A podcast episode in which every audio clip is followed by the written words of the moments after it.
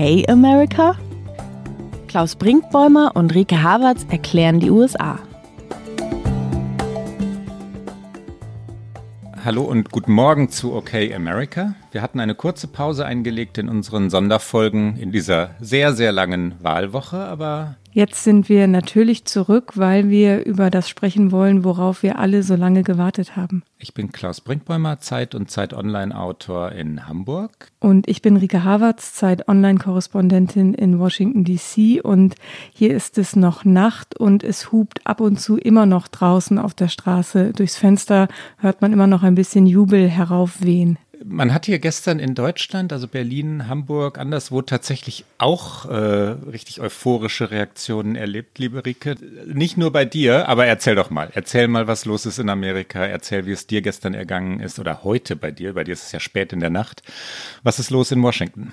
Washington dreht durch im positivsten aller Sinne tatsächlich. Ich glaube, ich habe selten eine Stadt erlebt, die so kollektiv aufatmet. Also es war wirklich eine eine Erleichterung, als CNN dann, die waren die ersten, ausgerufen haben, dass Joe Biden diese Präsidentschaftswahl gewonnen hat. Ich glaube, innerhalb von 30 Sekunden brach bei mir vor der Tür auf der Straße Jubel aus. Es war ja hier Samstagmittag im Grunde ein perfekter Zeitpunkt, weil niemand musste arbeiten oder die wenigsten mussten arbeiten. Es war super Wetter hier, 20 Grad. Dra draußen war es eh schon voll, weil die Leute frühstücken waren, einkaufen, was auch immer. Und dann kam diese Nachricht und äh, sofort gab es Autokorsos und Hubkonzerte. Und natürlich ist das nicht das ganze Amerika. Es gibt natürlich auch diejenigen, die für Donald Trump gestimmt haben, die diese Nachricht äh, traurig aufgenommen haben, die darüber verärgert sind. Aber Washington ist nun mal sehr liberal. Hier haben 93 Prozent der Bürgerinnen und Bürger am Dienstag für Joe Biden gestimmt. Und damit war klar, dass hier einfach die große Party losgeht. Und genauso war es dann auch. Die Menschen sind zu Tausenden ans Weiße Haus geströmt, auf die äh, Black Lives Matter Plaza und den Lafayette Square, also direkt nördlich vom Weißen Haus. Und ich bin natürlich dann auch hingefahren und es war ganz, ganz schwer. Man beobachtet ja als Reporter und berichtet darüber, aber es war wirklich schwer in dem Moment, sich davon frei zu machen und zu distanzieren, weil die Freude so groß war und die Erleichterung und natürlich als jemand, äh, der das Land liebt, so wie ich, man sich auch gefreut hat, dass dieses Amerika in dem Moment wieder zum Vorschein gekommen ist. Ja, ich erinnere mich bei den Bildern, die ich sehe von, von ich sage jetzt gestern, weil wir hier in Deutschland Sonntagmorgen haben, also einen Tag weiter sind, bei den Bildern, die ich gestern gesehen habe, an die Wahlnacht von 2008, als die Obamas in Chicago ähm, auf, ich habe das glaube ich hier schon mal erzählt in diesem Podcast, auf diese Stahlrohrtribüne gingen, alle vier. Und ich stand dort auf der Wiese in Chicago und äh, um mich herum weinende Menschen und, und zwar nahezu allesamt weinend, ja, die so gerührt waren, äh, die vier Obamas da oben Händchen haltend oder handhaltend, äh, alle vier strahlend, also aus die beiden Töchter, äh, die damals noch sehr klein waren. Ähm, und es hat mich auch gerührt und bewegt und im Nachhinein, äh, wenn ich Texte mir nochmal anschaue, ähm, habe ich, glaube ich, ein bisschen zu euphorisch und ein bisschen zu, zu verklärt äh, über diese Nacht geschrieben, aber manchmal passiert das auch und dann trägt es einen davon und ich finde, das darf es auch. Das ist vergleichbar, ne? Also diese, diese Begeisterung ist vergleichbar, die Erleichterung ist sicherlich größer. Die Erleichterung, den alten Präsidenten abgeräumt zu haben, ist jetzt größer als damals. Die Begeisterung für Biden ist vermutlich etwas äh, kleiner als die für Obama war, aber in der Summe ergibt das das Gleiche. Ne? Ja, ich glaube, genau die Gefühlslagen sind so äh, im Detail ein bisschen andere, aber ich habe auch wirklich Menschen gesehen, die sich trotz Corona, aber also alle waren wirklich mit Mundschutz unterwegs, das muss man sagen, aber natürlich wurden die Abstandsregeln in diesem Moment einmal kurz fallen gelassen. Und ähm, ich glaube, das war auch so ein Ausbruch nach dieser langen Isolation, in der eben Amerika auch schon steckt. Also diese Krise war hier ja schon sehr viel länger, sehr viel härter mit äh, sehr viel größeren immer Lockdown-Geschichten. Du hast das in New York selbst erlebt und ich glaube, das war so ein Moment des Kollektiven. Wir müssen jetzt einmal raus und wir müssen diesen Moment feiern und wir müssen auch uns dafür feiern, dass wir es geschafft haben, dass dieses Land wieder was gilt. Also ich habe Menschen auf der Straße getroffen, die gesagt haben, jetzt stellen wir wieder was da in der Welt und ähm, ich habe mein Land so vermisst und jetzt haben wir es zurück. Also es war wirklich, also ich kann mir gar nicht vorstellen, so eine Art von Gefühlsausbruch in Deutschland nach einer Bundestagswahl zu erleben. Und die Leute sind mit Pfannen und Kochtöpfen auf die Straße und haben irgendwie zu den Autokorsos und den Hupen noch Musik gemacht und an jeder Ecke war eine andere Party und spielte eine andere Band. Es war wirklich schon ein, ein großes Erlebnis und ein großes Privileg, diesen Tag irgendwie miterlebt zu haben auch aus der Ferne ihn zu erleben, war, war rührend und es ist rührend, dir zuzuhören, Rike. Die, ähm, die Bilder, die ich von meinen Freunden und Freundinnen aus New York bekomme, meiner Heimat der Herzen oder, oder wahren Heimat oder wie immer ich es nennen möchte, sind, sind genauso. Ne? Die, die Leute feiern, versuchen die, die Corona-Regeln, Abstandsregeln einzuhalten, tragen Masken, werden kritisiert dafür, dass sie aber den Abstand dann eben doch nicht einhalten, von den Konservativen kritisiert. Und es war ihnen gestern egal. Ähm, und die, die Bilder sind rührend, ähm, die, also auch Freunde, die dann mit Kindern feiern gehen und ihren Kindern erklären, wir kommen sicher natürlich gleich noch zu Kamala Harris, also ihren Töchtern erklären, dass es wirklich eine, eine große symbolische Bedeutung hat, dass jetzt die erste Vizepräsidentin gewählt worden ist äh, dass also auch eine Kraft darin liegt, dass Mädchen in Amerika etwas erreichen können, was bis vorgestern unmöglich schien. Ähm, das werden wir sicherlich gleich nochmal ansprechen. Aber die, die, äh, meine Freunde waren, waren gerührt, äh, haben teilweise geweint, während sie berichtet haben von dem, wie sich das in New York anfühlte. Und da muss man ja auch mitweinen. Das ist, äh, das ist wirklich ein, ein, ein, einer dieser historischen Momente, ne?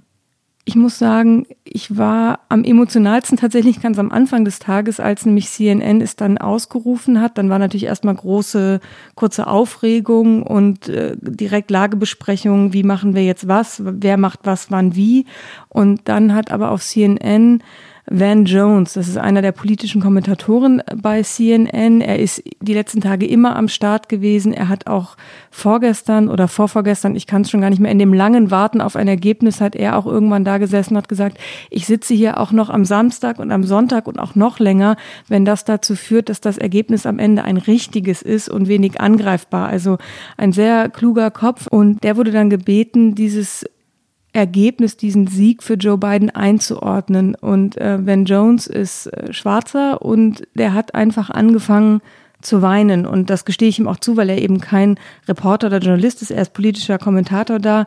Aber er saß einfach da und hat geweint und hat gesagt, es macht einen Unterschied, was man für einen Charakter hat. Also er hat gesagt, Character matters und er war so bewegt von diesem Moment und er hat gesagt, endlich können sich so viele Menschen in den USA wieder besser und sicherer fühlen. Muslime, Schwarze, alle möglichen Gruppen, die eben unter Donald Trump sehr gelitten haben. Und er hat dann auch gesagt, dieser Moment I can't breathe, also das, was äh, George Floyd gesagt hat, bevor er gestorben ist, er hat gesagt, das haben ganz, ganz viele Menschen ganz lange empfunden, dass sie eben nicht richtig frei atmen können. Und das war für mich ehrlich gesagt mit fast das Bewegendste, weil dieser Mann einfach in so einer spontanen Reaktion, nachdem er sich da tagelang zu, was heißt zusammengerissen hat, aber tagelang sehr professionell Fernsehen gemacht hat, dann einfach diesen Moment hat und er ist auch viral gegangen. Es ist überall auf Twitter war es, ich glaube, Michelle Obama hat ihn geretweetet und hat gesagt, er würde so vielen aus dem Herzen sprechen und das war für mich am Anfang dieses Tages irgendwie ein ganz emotional, es kamen dann noch viele mehr, aber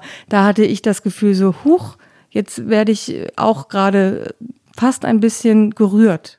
Hören wir uns das doch mal an, Van Jones hier im Originalton. Van, what are your thoughts? it's um well, it's easier to be a parent this morning. It's easier to be a dad.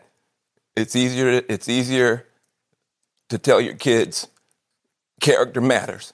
It matters. Telling the truth matters. Being a good person matters. And it's easier for a whole lot of people. If you're Muslim in this country, you, you, you don't have to worry if the president doesn't want you here. If you're an immigrant, you don't have to worry if the president's going to be happier to have babies snatched away or send, send dreamers back for no reason. reason.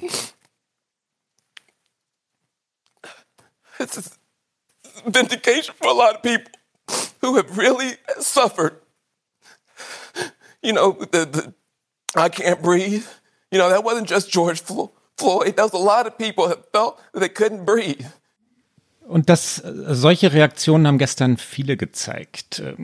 Catherine Kluver, ähm, Wissenschaftlerin, Politologin aus Harvard, die für, ich habe von dem Film, den wir gemacht hatten, hier schon schon ein paar Mal erzählt, die äh, bei den Dreharbeiten geweint hatte, als sie George Floyd, also als sie diese Szene beschrieb, kommentierte das gestern äh, via Twitter und sagte, das war die Verfassung dieses Landes. Und in diesem Zustand äh, war dieses Land. Und wir haben uns alle zusammengerissen, wir haben versucht, es äh, durchzuargumentieren, durchzudenken und äh, und tapfer zu bleiben bleiben.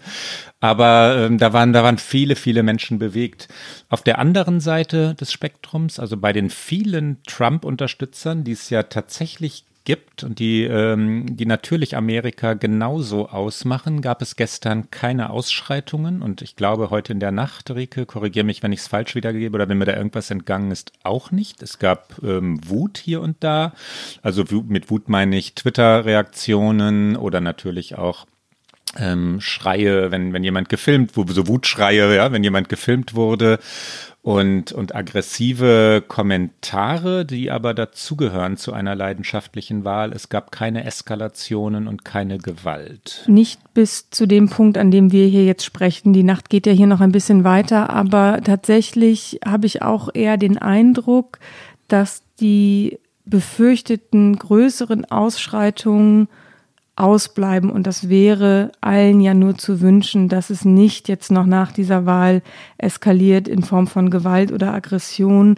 Von wem wir auch noch nicht viel gesehen haben, ist Donald Trump. Der hat sich bis jetzt auch noch nicht öffentlich geäußert. Er hat auch Joe Biden noch nicht zur Wahl gratuliert. Er war interessanterweise auf dem Golfplatz, als dann die ganzen Eilmeldungen aufs Handy kamen, dass die Präsidentschaft entschieden ist.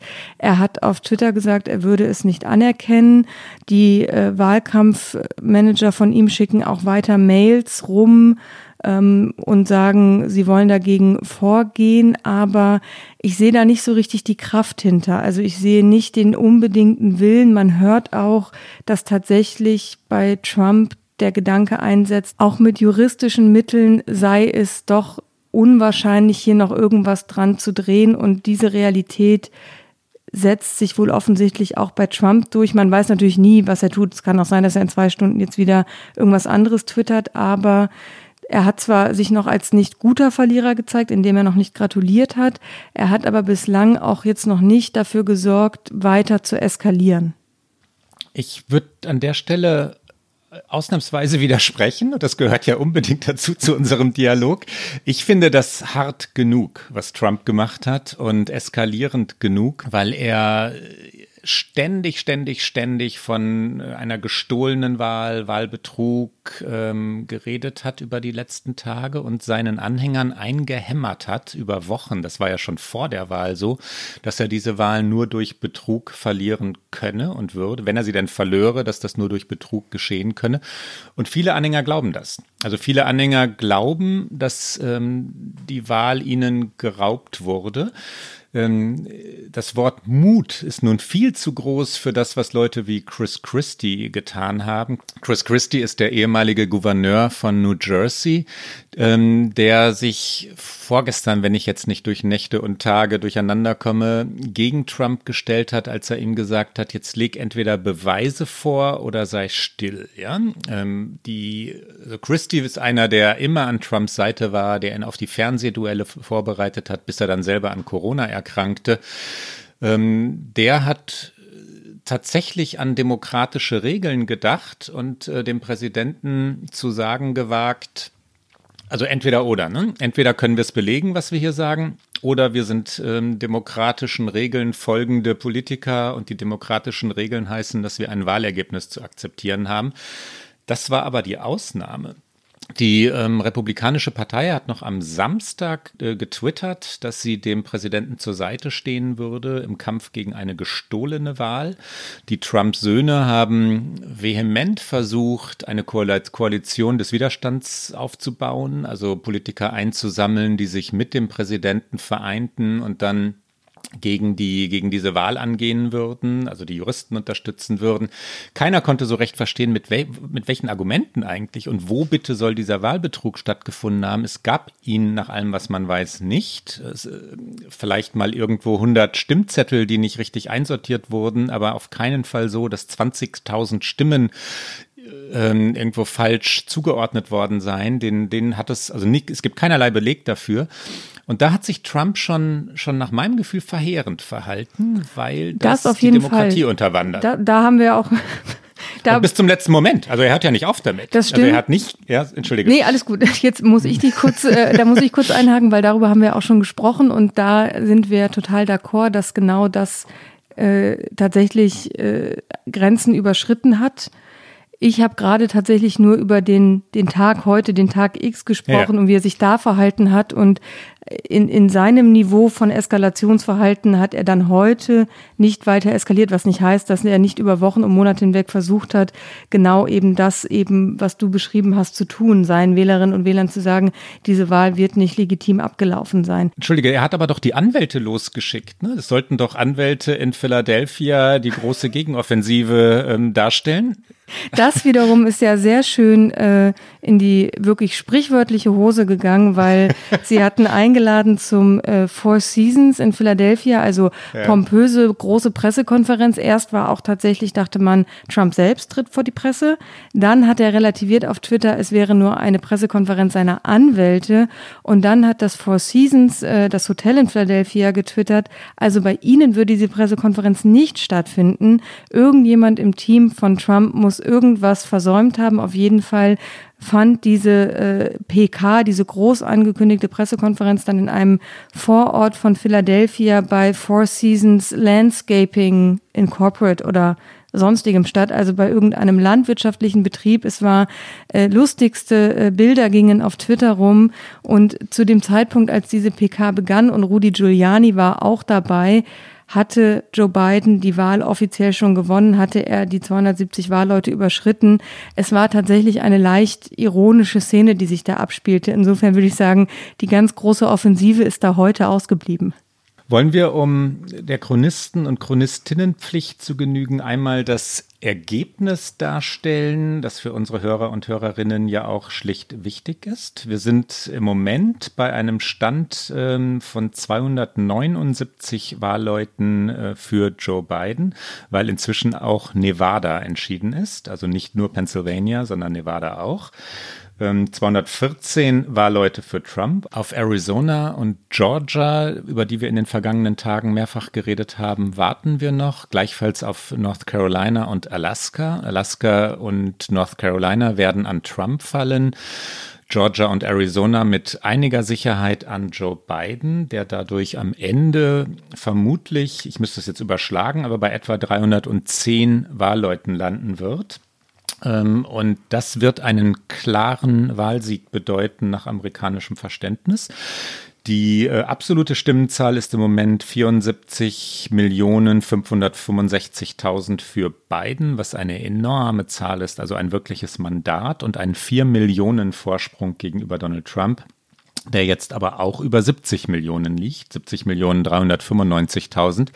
Das ist für einen Verlierer verblüffend viel. Es gibt, äh, ich glaube, es könnte der erste amerikanische Wahlverlierer sein, der über 70 Millionen Stimmen hat, oder? Es war auf jeden Fall eine Wahl, die unglaublich mobilisiert hat auf beiden Seiten. Das zeigt dieses Ergebnis. Ich glaube, für Biden ist unglaublich wichtig oder auch für die Demokraten, dass die äh, von uns auch schon vielfach zitierte Blue Wall, also die blaue Wand im Nordosten des Landes in den Industriestaaten, die hat er tatsächlich zurückgeholt.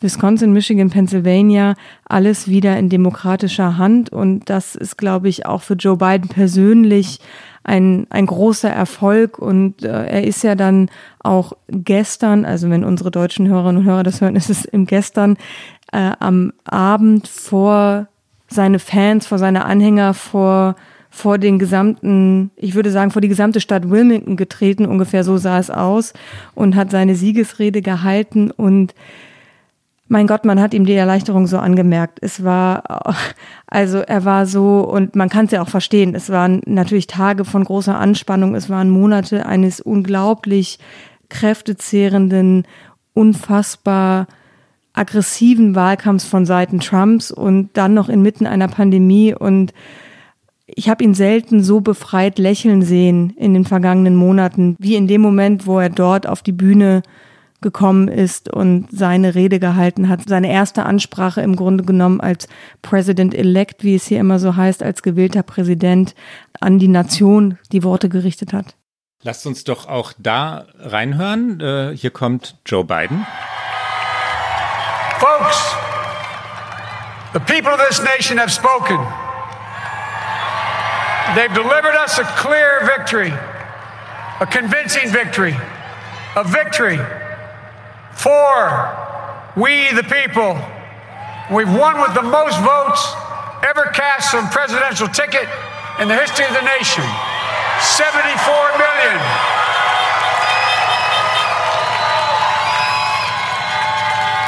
What I must admit has surprised me.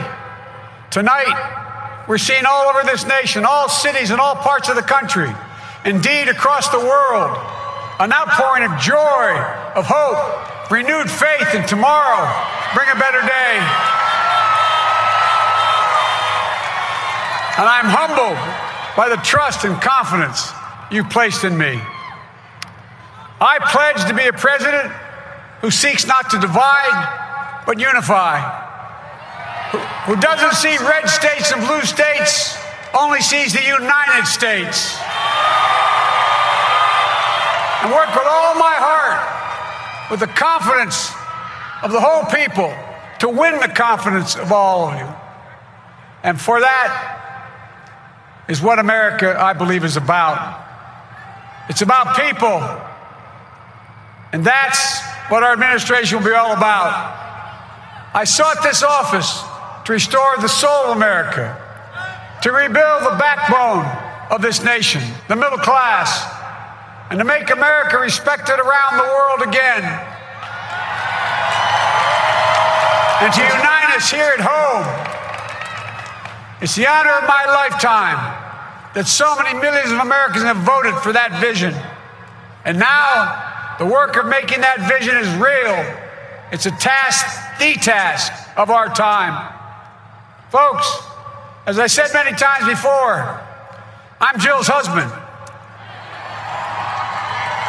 And I would not be here without her love and tireless support of Jill and my son Hunter and Ashley, my daughter, and all our grandchildren and their spouses and all our family. Ich habe, als ich das gehört habe, zuerst äh, gestutzt und gedacht, oh Gott, jetzt macht er seinen ersten schweren Fehler, weil er ja sagte, die, ähm, die, die Zeit der Dämonisierung beginne zu enden. Ja? Es, ähm, es war ein grammatikalisch sehr komplex formulierter Satz, aber ich hatte gedacht, jetzt, Moment, will er jetzt wirklich sagen, dass die Ära der Dämonisierung beginne?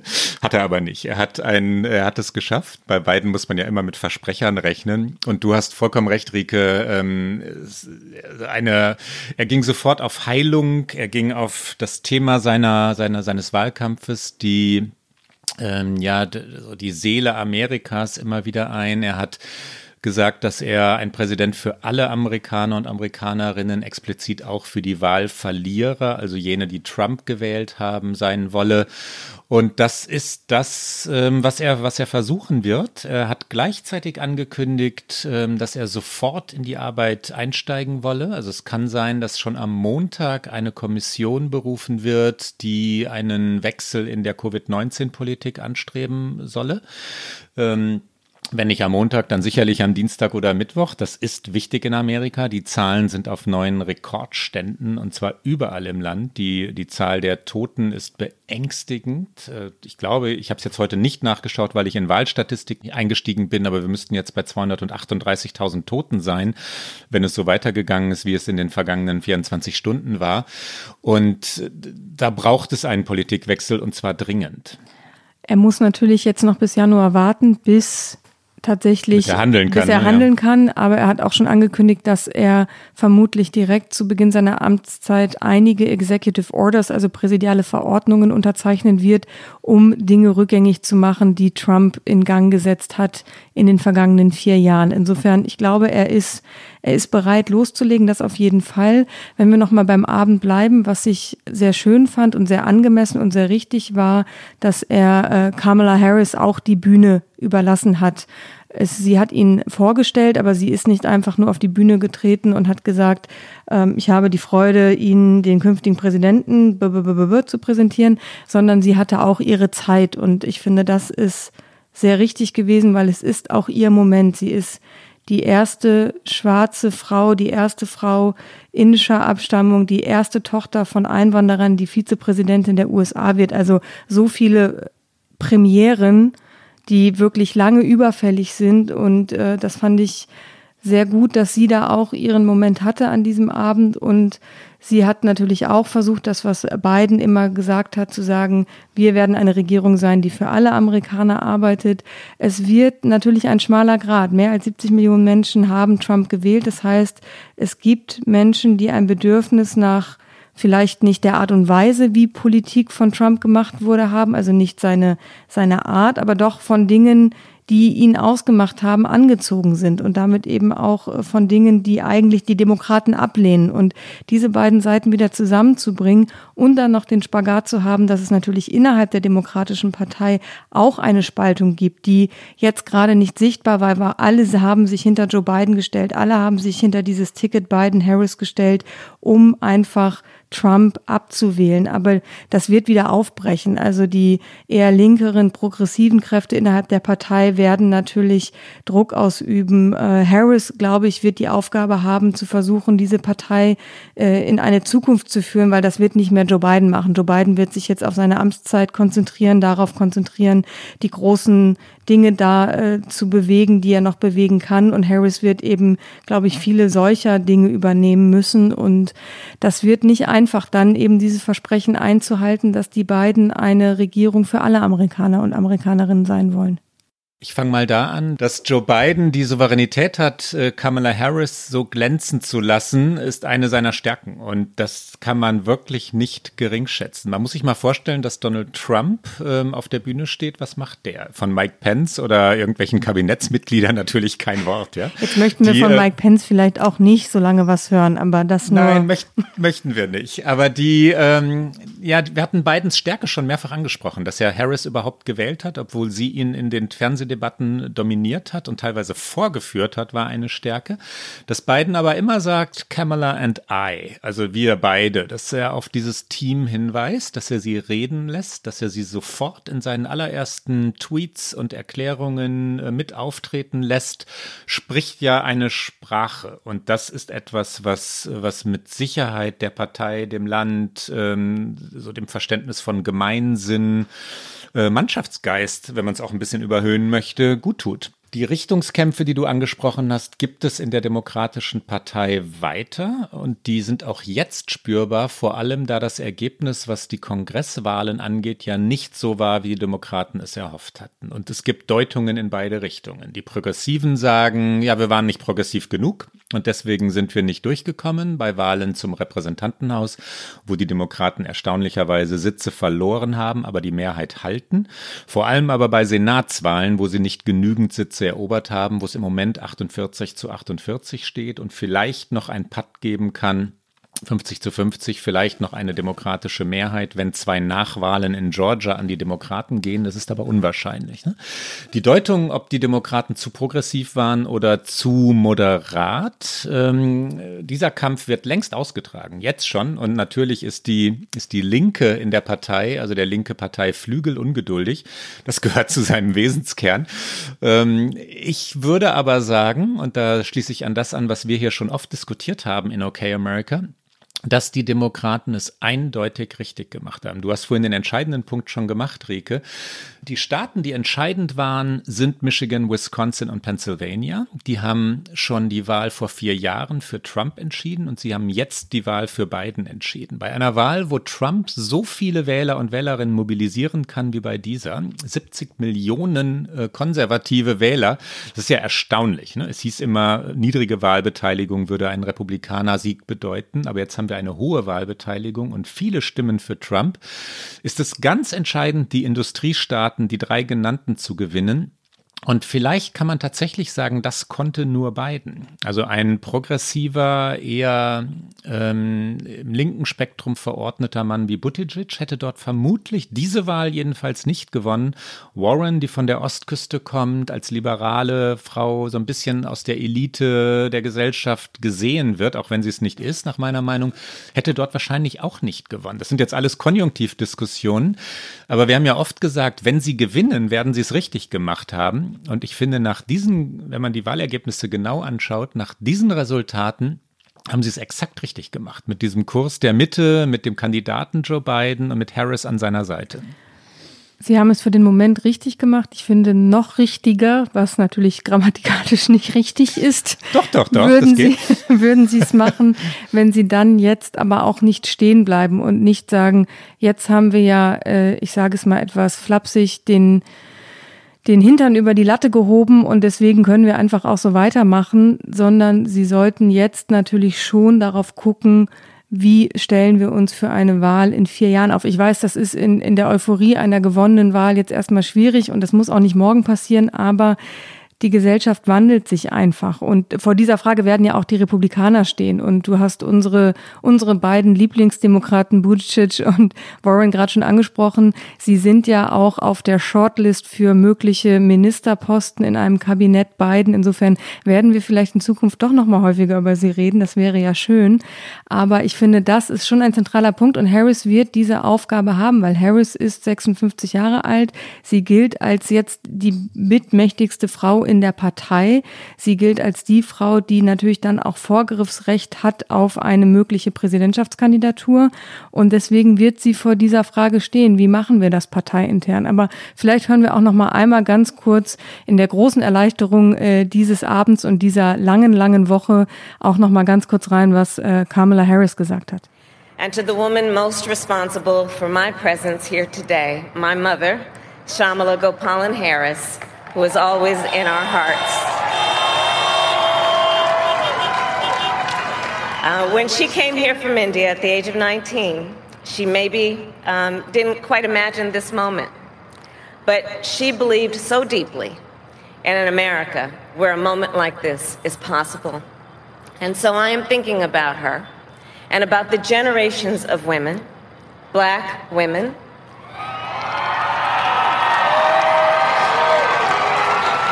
Asian, white, Latina, Native American women who throughout our nation's history have paved the way for this moment tonight. Women who fought and sacrificed so much for equality and liberty and justice for all including the black women who are often, too often, overlooked, but so often prove they are the backbone of our democracy. But while I may be the first woman in this office, I will not be the last. Und das ist schön, ne? Sie hat gesagt, dass sie äh, nicht die letzte äh, Frau in dieser Rolle sein werde. Also sie sei die erste und sie ist natürlich auch stolz darauf, das ist ihr anzumerken, aber sie sagt, sie sei nicht die letzte in dieser Rolle. Und das hat etwas, ja, erleichterndes, man kann es ja gar nicht anders sagen. Unsere Hörer und Hörerinnen stellen uns ja viele Fragen und eine Frage, die wir mehrfach gelesen haben in den letzten Tagen, ähm, zielte auf die Kabinetts- Bildung, wenn man das so sagen kann. Also das Kabinett, das neue Kabinett Biden. Die Frage war, ob er Republikaner in das Kabinett holen würde und ob nicht mit Romney einer sei. Ähm, ich glaube, dass er den Versuch äh, machen wird, also Biden den Versuch machen wird, Republikaner oder eher Konservative mit aufzunehmen, um Brücken zu bauen, um die Gesellschaft zu einen. Mit Romney, das, das glaube ich nicht, weil äh, Romney einer ist, äh, mit dem man die Republikaner nicht trösten kann. Der ist in der eigenen Partei verhasst. Ähm, da würde Biden sozusagen den einen Schuss, den er da hat, äh, wirklich sofort verschwenden. Äh, niemand wäre, also kein Republikanerwähler wäre getröstet, wenn, wenn mit Romney nun ins Kabinett einzöge, weil der bei den Republikanern als Demokrat gesehen wird. Ne? Also die, die mögen den nicht. Da wir gerade bei Hörern und Hörerinnen und unserer kleinen Sprechstunde sind, ich habe in der letzten Folge einen äh, Fehler gemacht, und zwar einen schweren Fehler, als wir nämlich die Statistiken übertragen haben, übersetzt haben, während sie eingehen gingen und ich hier in den natürlich amerikanischen äh, Datenbanken unterwegs war, habe ich Prozente und Prozentpunkte durcheinander gewürfelt. Wenn jemand also zwischen 40, äh, also wenn Trump irgendwo 40 Prozent hat und Biden 44 Prozent, dann hat Biden nicht vier Prozent, sondern vier Prozent Punkte Vorsprung. Jeder politische Journalist und jede politische Journalistin, die schon mal über Wahlkämpfe geschrieben haben, wissen das und ich weiß das auch. Es hat nur mit, äh, mit dem ja, amerikanischen zu tun. Da steht dann plus four und äh, ich habe dann plus vier Prozent ähm, beim Live-Übertragen daraus gemacht. Das ist selbstverständlich falsch. Also immer wenn ich plus four oder plus seven, plus sieben gesagt habe, meinte ich natürlich Prozentpunkte. Das wollte ich aber einmal richtig stellen hier. Und von Fehlern gehen wir nahtlos über in die Zukunft, nämlich die Frage, wie es denn jetzt weitergeht nach diesem Wahlsieg von Joe Biden. Es wird eine Transition Phase geben, also eine Übergangsphase, weil jetzt ja eigentlich die äh, lahme Entenperiode anfängt für Donald Trump, was ich auf Deutsch ein sehr schönes Bild finde für Donald Trump und diese letzten Tage im Amt, weil äh, man, also ich habe ihn auch noch so im Blick, wie er heute über diesen Golfplatz geschlichen ist. Es gab so ein paar verschwommene äh, Fotografenbilder davon. Also er ist ja noch offiziell bis zum 20. Januar im Amt, wenn dann Joe Biden äh, übernimmt. In dieser Zeit kann er natürlich noch einiges machen. Er kann auch noch versuchen, einiges kaputt zu machen. Die Frage, die sich natürlich stellt, ist, inwieweit wird es einen Übergang geben zwischen der alten Regierung Trump und der neuen Regierung Biden, ich habe da meine Zweifel, dass es da einen wirklichen, eine wirkliche Übergabe gibt. Es gibt ja eigentlich auch so Briefe, die geschrieben werden, immer vom alten Präsidenten an den neuen Präsidenten. Auch das kann ich sehr schwer nur visualisieren. Aber man weiß es natürlich nicht. Ich gehe davon aus, in den Ministerien wird es schon Übergaben geben, weil das professionelle Betriebe sind. Da werden schon äh, die Minister ein, wie es immer so etwas phrasig heißt, geordnetes Haus hinterlassen. Aber äh, wie geordnet das Weiße Haus ist, da hätte ich meine Zweifel. Ja, und auch Sicherheitsbriefings gibt es, äh, gab es schon im Wahlkampf übrigens. In dem Moment, als Biden der Kandidat wurde, gibt es jetzt äh, in erhöhter Taktzahl, also ab sofort. Bei Trump würde ich darauf tippen, dass er so eine leicht beleidigte ähm, Übergangsphase zulässt, also dass er irgendwann sagen wird, ähm, er, er, zieht die Klagen zurück, weil er, weil die, weil die auch Geld kosten und das Geld muss er haben, muss er aus, ausgeben wollen äh, obwohl er weiß, dass es chancenlos sein wird. Und es ist jetzt schon chancenlos, weil, weil Nevada dazu gekommen ist. Der Abstand der, bei den Wahlleuten ist jetzt schon zu groß. Er kann das nicht mehr gewinnen. Das werden ihm seine Leute sagen. Ne? Ob er eine stilvolle Concession Speech, also Rede, in, in der er die Wahl aufgibt und Biden gratuliert, hinbekommt, bezweifle auch ich eher. Ähm, was ich wirklich ähm, schwierig finde, ist mir vorzustellen, wie am 20. Januar 2021 bei der Vereidigung Joe Bidens Donald Trump neben ihm steht und ähm, lächelt und die, äh, also die Amtsübergabe elegant hinbekommt. Äh, da, da fehlt mir die Fantasie. Also dass er, dass er überhaupt, ja, da, wie, wie, wie will er das machen? Wie will er überhaupt da sein? Wie will er, ähm, also Obama hat Trump wirklich verachtet und verachtet ihn bis heute und ist aber ein Politiker, der Stilfragen nun wirklich also im Griff hat und lösen kann. Obama hat das geschafft, ja, seine Verachtung nicht zu zeigen, als er das Amt an Trump übergeben hat. Äh, die Ehepaare standen nebeneinander, wir erinnern uns an die Fotos. Obama hat, äh, hat sich nicht weggedreht. Ne? Er, hat das, er hat das über sich gebracht. Ob Trump das schafft, ob er wirklich es kann, ne, das Amt an Biden weiterzureichen, I don't know. Also ich glaube ich es nicht so recht, aber irgendwas muss er tun. Also irgendwas, er muss sich ja verhalten. Ich sag jetzt was ein bisschen Böses. Man sehe es mir nach, nach einer wirklich sehr, sehr langen Woche. Vielleicht hat Melania ja sowas wie ein Tranquilizer oder so. Vielleicht, so, so könnte ich es mir vorstellen. So mit einem Tranquilizer, dass er dann einfach ein bisschen benebelt dasteht und es einfach über sich ergehen lässt. Aber ähm, das war, ist auch nur äh, reine Fantasie und Spekulation, aber wir werden es erleben, Klaus, wie es aussieht am 20. Januar. Ich glaube ja, dass Trump weiß, äh, was er, er, muss es wissen, dass ihn nun äh, schwierige Dinge erwarten, juristische Fragen. Es gibt Ermittlungen in New York. Er hat enorme Schulden. Ähm, es kann sein, dass er ein Verfahren äh, gegen die IRS, also die Steuerbehörde, verliert, wo es ein, um eine frühere Erstattung von 70 Millionen Dollar geht, dass die IRS dieses Verfahren gewinnt und dass er auch dieses Geld zurückzahlen muss. Eine Frage, die uns oft gestellt wurde, kann er eigentlich sich selbst begnaden? Begnadigen. Also pardon himself ist das, ist das amerikanische Wort dafür. Das ist rechtlich umstritten, das hat es noch nie gegeben. Es gibt dazu also kein Supreme Court-Urteil. Wahrscheinlich könnte er. Dafür müsste es aber ein Urteil noch in seiner Amtszeit geben. Ähm, ansonsten gibt es keinen Grund für eine Begnadigung. Wahrscheinlich ist, dass Ermittlungen erst später zum Ziel führen, dass es, wenn es denn zu Urteilen gegen Donald Trump äh, kommt, dass es die dann erst 2021 und 2022 gibt. Und dann wäre Joe Biden derjenige, der Donald Trump begnadigen müsste. Das ist jetzt sehr theoretisch, aber das ist zwar theoretisch, aber auch nicht komplett ausgeschlossen. Und ob Biden das machen würde, um das Land zu befrieden, oder ob er sagt, nee, Trump verdient das und wir lassen die Justiz jetzt wieder ihre Arbeit tun. Wir mischen uns nämlich nicht ein aus der Politik, weil wir hier Gewaltenteilung haben, ist offen. Das ist so theoretisch, wie es theoretisch auch eine ganz neue Folge von Okay America aufmacht, Klaus. Ich würde sagen. Ja, ja, ja. Und wir, wir machen, wir machen weiter, oder?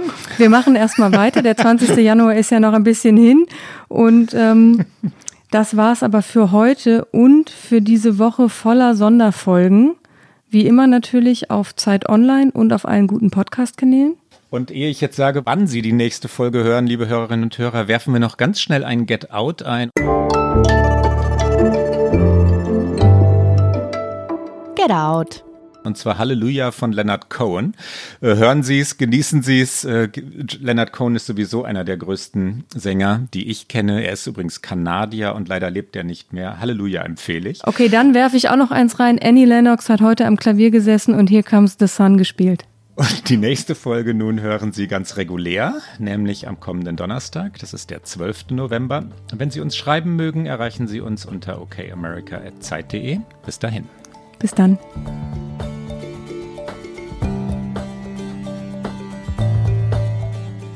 Okay America ist ein Podcast von Zeit Online, produziert von poolartists.de.